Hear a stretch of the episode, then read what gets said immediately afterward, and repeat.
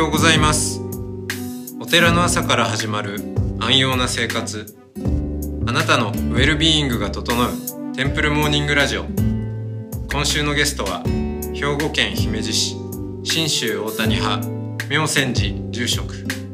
名和達則さんです。トークの後は音の巡礼コーナー。全国各地のお坊さんのフレッシュなお経を日替わりでお届けします。このラジオはノートマガジン松本商家の北条庵よりお送りします。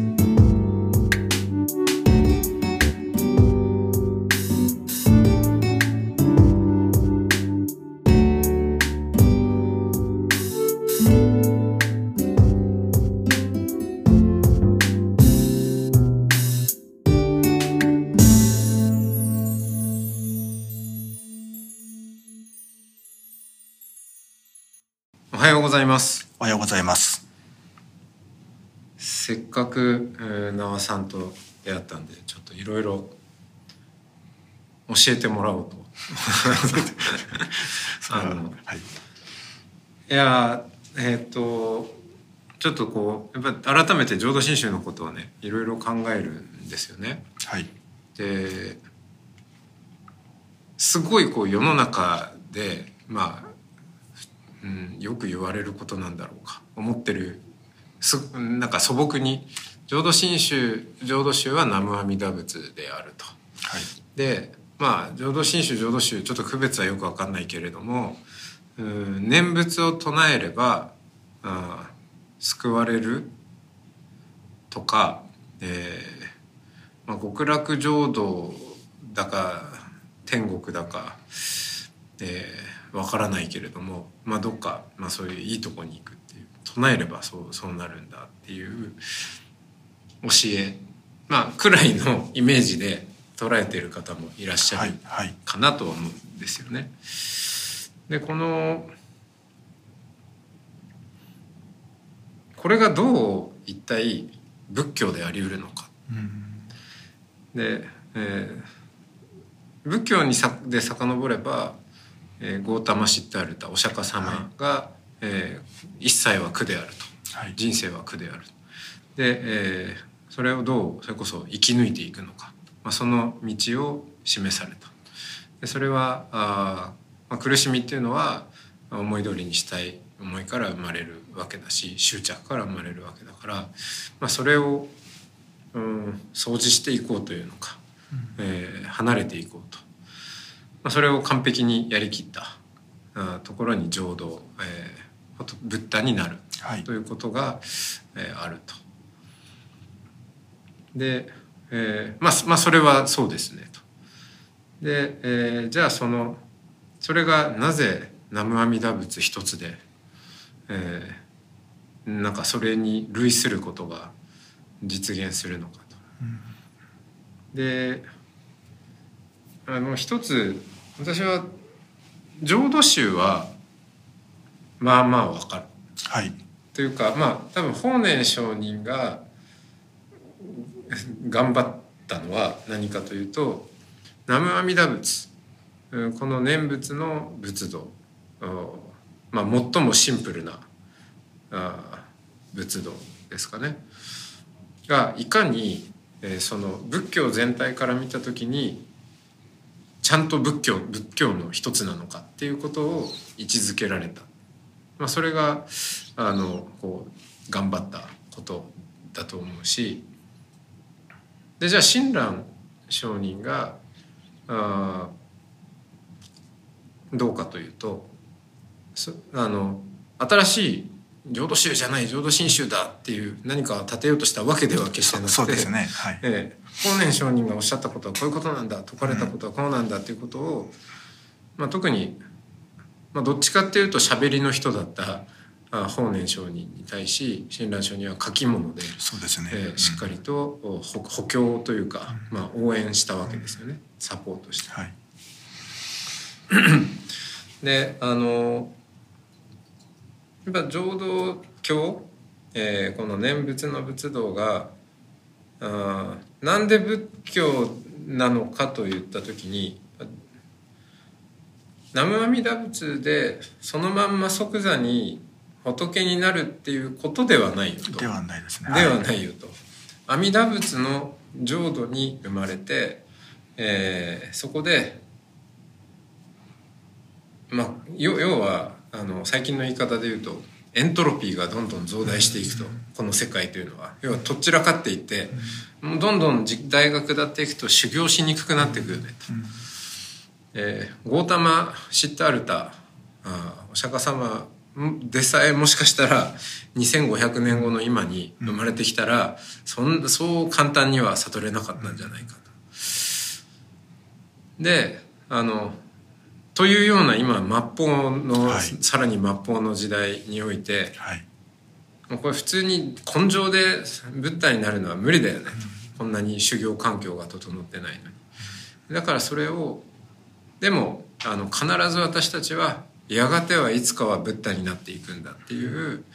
思いの中でベクトルだけはまず定めていこうねっていうことにおいてその、まあ、阿弥陀仏のあの世界という理想的な修行環境ですよね。そこに向かっていくベクトルは整ったっていうことなのかなと思っているんですけど。あここまでは大丈夫ですか？はいあのはい。あのまあ表現の違いはあれどはいあのあのはいうあの大まかには。はいあの共感します。はい。はい、でここがわからないんですけど。はい。さ多分法然上人はそういうふうに説かれたんだなと。で南無阿弥陀仏でこうあのそういうこうベクトルが定まっていくんだよと。だけどこの「往生即成仏」っていううこの親鸞上人に至った時にこう出てくる言葉が親鸞上人の多分教えの特徴として語られしばしば語られることだと思うんですけど往生したら浄土に往生をしたら即成仏なんだっていう言葉があってここがいまいち私がわからないところでもあるんですよね。そのベクトルは定まるブッダに必ずなっていくんだっていう方向に定まっていくんだけれどもでもその往生即成仏まあこれは私の解釈ですけれども親鸞上人は別に法然上人の教えを曲げようとしたことはないのでそれををでも自分の受け止めにおいてそこの時間軸が一気にこう、まあ、即っていうのはイコールではなくて、まあこうギリギリのところまでこう時間が迫ってくるっていうんですかね、言い換えるとこう時間軸を飛ばしてしまったというのかベクトルが定まってるんだから、早いとか遅いとかそういうことはもう関係ないっていう意味での即なのかなと思って、うんあの私は捉えたんですけど。はい。どうどうなんでしょうかね。そうですね。ちょっとはい。この即をどう受け止めてどこまで表現するかであのまずお宗派によって、まあ、特に、まあ、西本願寺東本願寺本願,、まあ、本願寺派と大谷派で、まあ、強調点とかどこまで表現するかでちょっとやっぱり差があるんですギよね。リギリの範囲が変わってくる。でそれがなんかあの往生するのは現象か死後かとかああいう二極化あの二項対立的な議論になるとちょっといろんな豊かなものがちょっと損なわれ損なわれるなと思うので私はあんまりああいう方向にはちょっと議論したくないんですけれども、あのまあ、私がどこまで表現するかというと、まあ、例えば「未だ往生せずとも往生するが如くの境外がこの迷いの、ま、こう人生の中に開かれるんだ」とか、はい。はいそういう言い方はするんです。ちょちょっとずるいかもしれないんですが、それをあじゃあ往生するのはいつですかとかそうなるとちょっとなんかこうだいぶ狭まってしまうなって感じがするんですよね。ねはい。即っていうのをちょっと私が表現するときにはそういう言い方をしますよね。私は思ったのはそう。おあの法然上人は往生するのあはいつですかっていう問いに対してえーわりかしまあ明確にというか、あのいやそそいやそれはその根性ではないわけですよね。はい。っていう枠組みで捉えていたと思うんですけども親鸞上人までいくとその枠組みは全然変わってないんですけど、はい。親鸞上人のあの心持ちとして、はい。あのやっぱあれだけうーん要はこう内省的な、えーあの非常に厳しく内省的な方だったからこそあのその分喜びも大きいっていうだから結構感情の幅が大きかった方だと思うんで。はい。その喜びがぐっと出てくる時の表現としてはもういつとかどうとか、そういうことじゃないんだとそうですよね。もうええ。早い早かろうが遅かろうがあの絶対に無理なあことがあの叶ってしまうと、はい。私ののどうどういうふうに見てもあのブッダになれっこない。うんものがブッダになる。ということが定まってる。それはもうもうそれそれだけで あの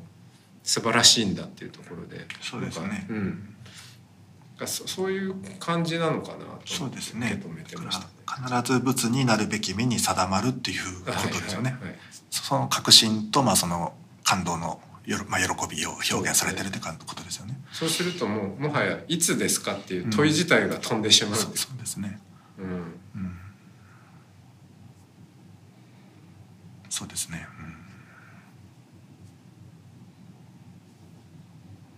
そうですよね。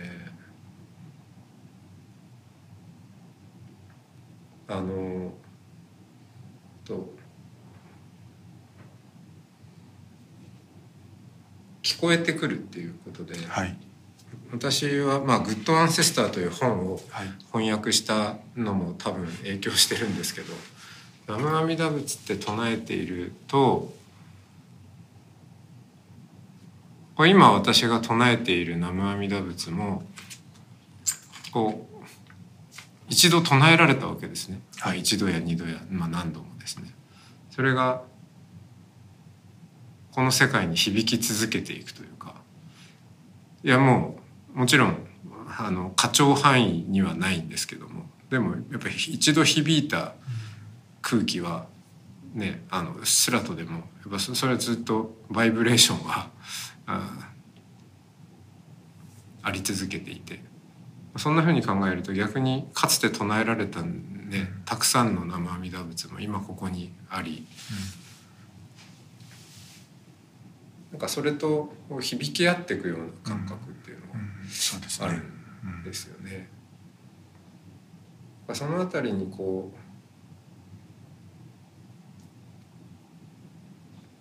う浄土真宗ってまあそのわりかし先祖供養はい。ご先祖様のおを弔うとか、うん。うんまあ、そういう場面で自然と南無阿弥陀仏って唱えられるっていうのは結構素朴な日本のねはい。宗教習慣としてあると思うんですけどはい。そういうことじゃないとはこう切り離してはい。その阿弥陀仏の話をししがちだけれどもうん。でももっとよくよく考えてみるとなんか別にまああ阿弥陀阿弥陀さんっていう、えーをこうその死者の存在とそこまで切り離さなくても、そうですね、うん、なんかもうちょっと重なっていく世界観っていうのがあそうですね。るんじゃないかななんてことを思ってるんですけどそのあたりってなんか？ああそうですね。あのおっしゃる通りだと思いますね。あの切り離す必要はないと思いますしあの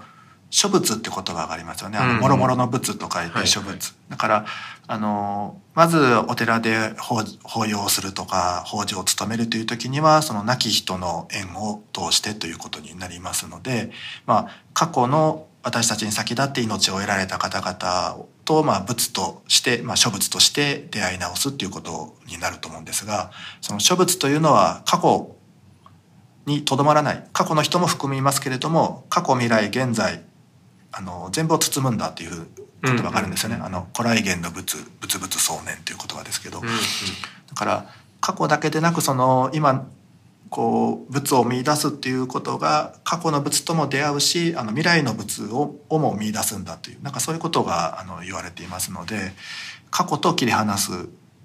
必要はないですし、うん。でかといって過去にとどまるものでもない。むしろあの今手を合わせること生阿弥陀仏と唱えることがあの未来をも開いていくんだというなんかそういう世界観なのかなというふうに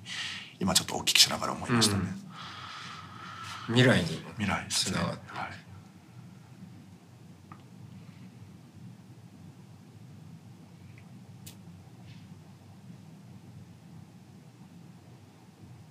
王相幻想という言葉がありますよね。はい、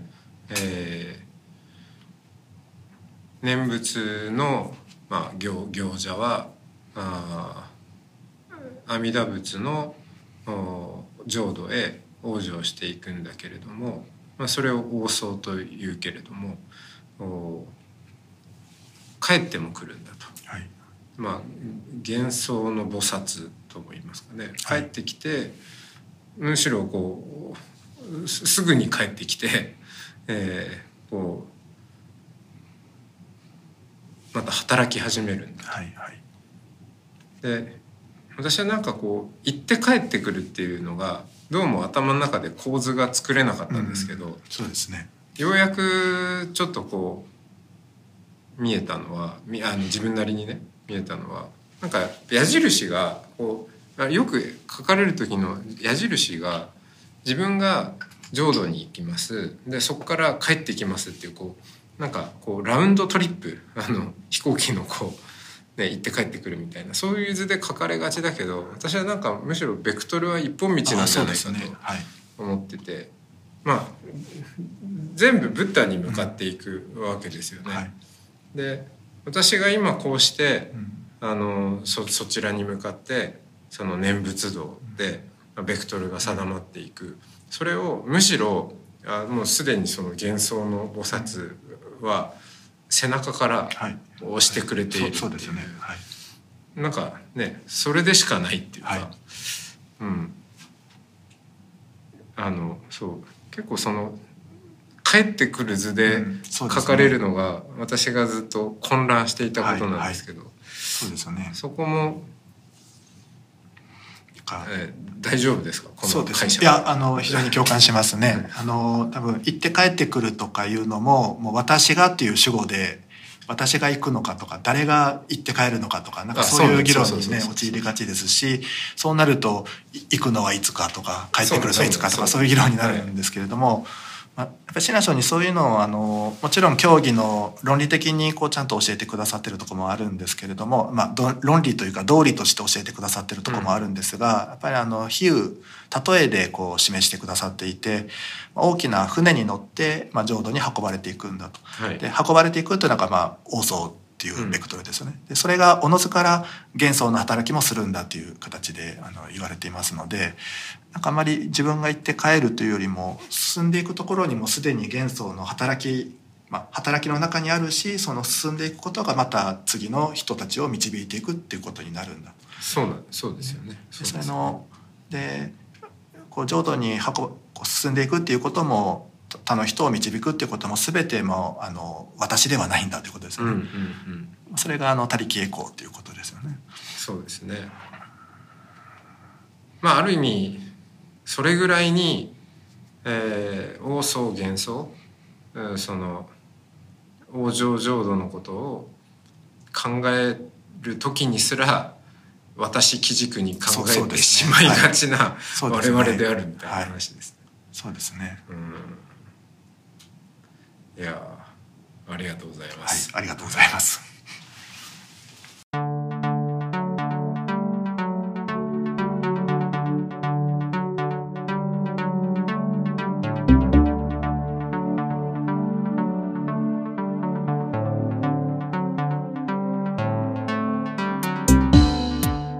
つもテンプルモーニングラジオを応援してくださりありがとうございます番組を継続支援してくださる TMR サポーターを募集しています詳しくはテンプルモーニングラジオ公式ホームページ radio.templemorning.com ドネーションのページをご覧ください。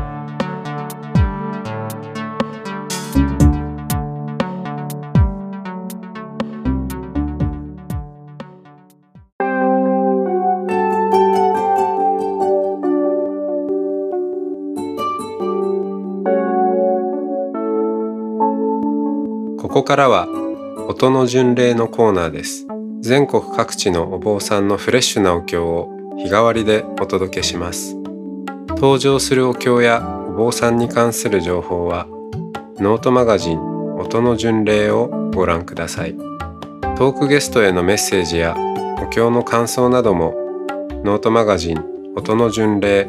ェブサイトのコメント欄でお待ちしております。それでは今朝も音の巡礼へいってらっしゃい。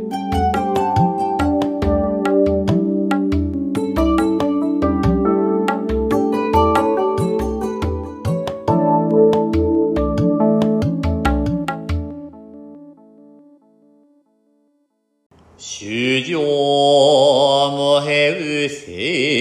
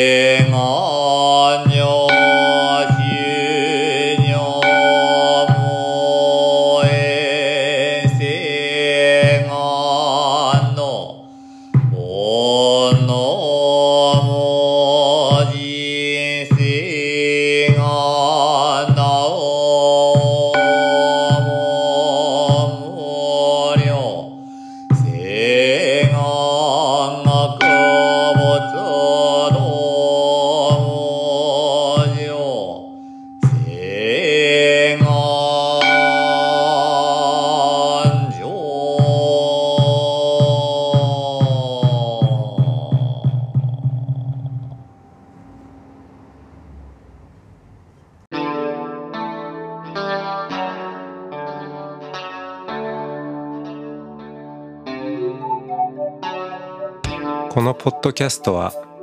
ノートマガジン松本紹圭の方丈庵よりお送りしました。お経コーナーはノートマガジン音の巡礼のご協力でした。ゲストへのメッセージや番組の感想などはそれぞれのノートのコメント欄にてお待ちしております。それではまたテンプルモーニングラジオでお会いしましょう。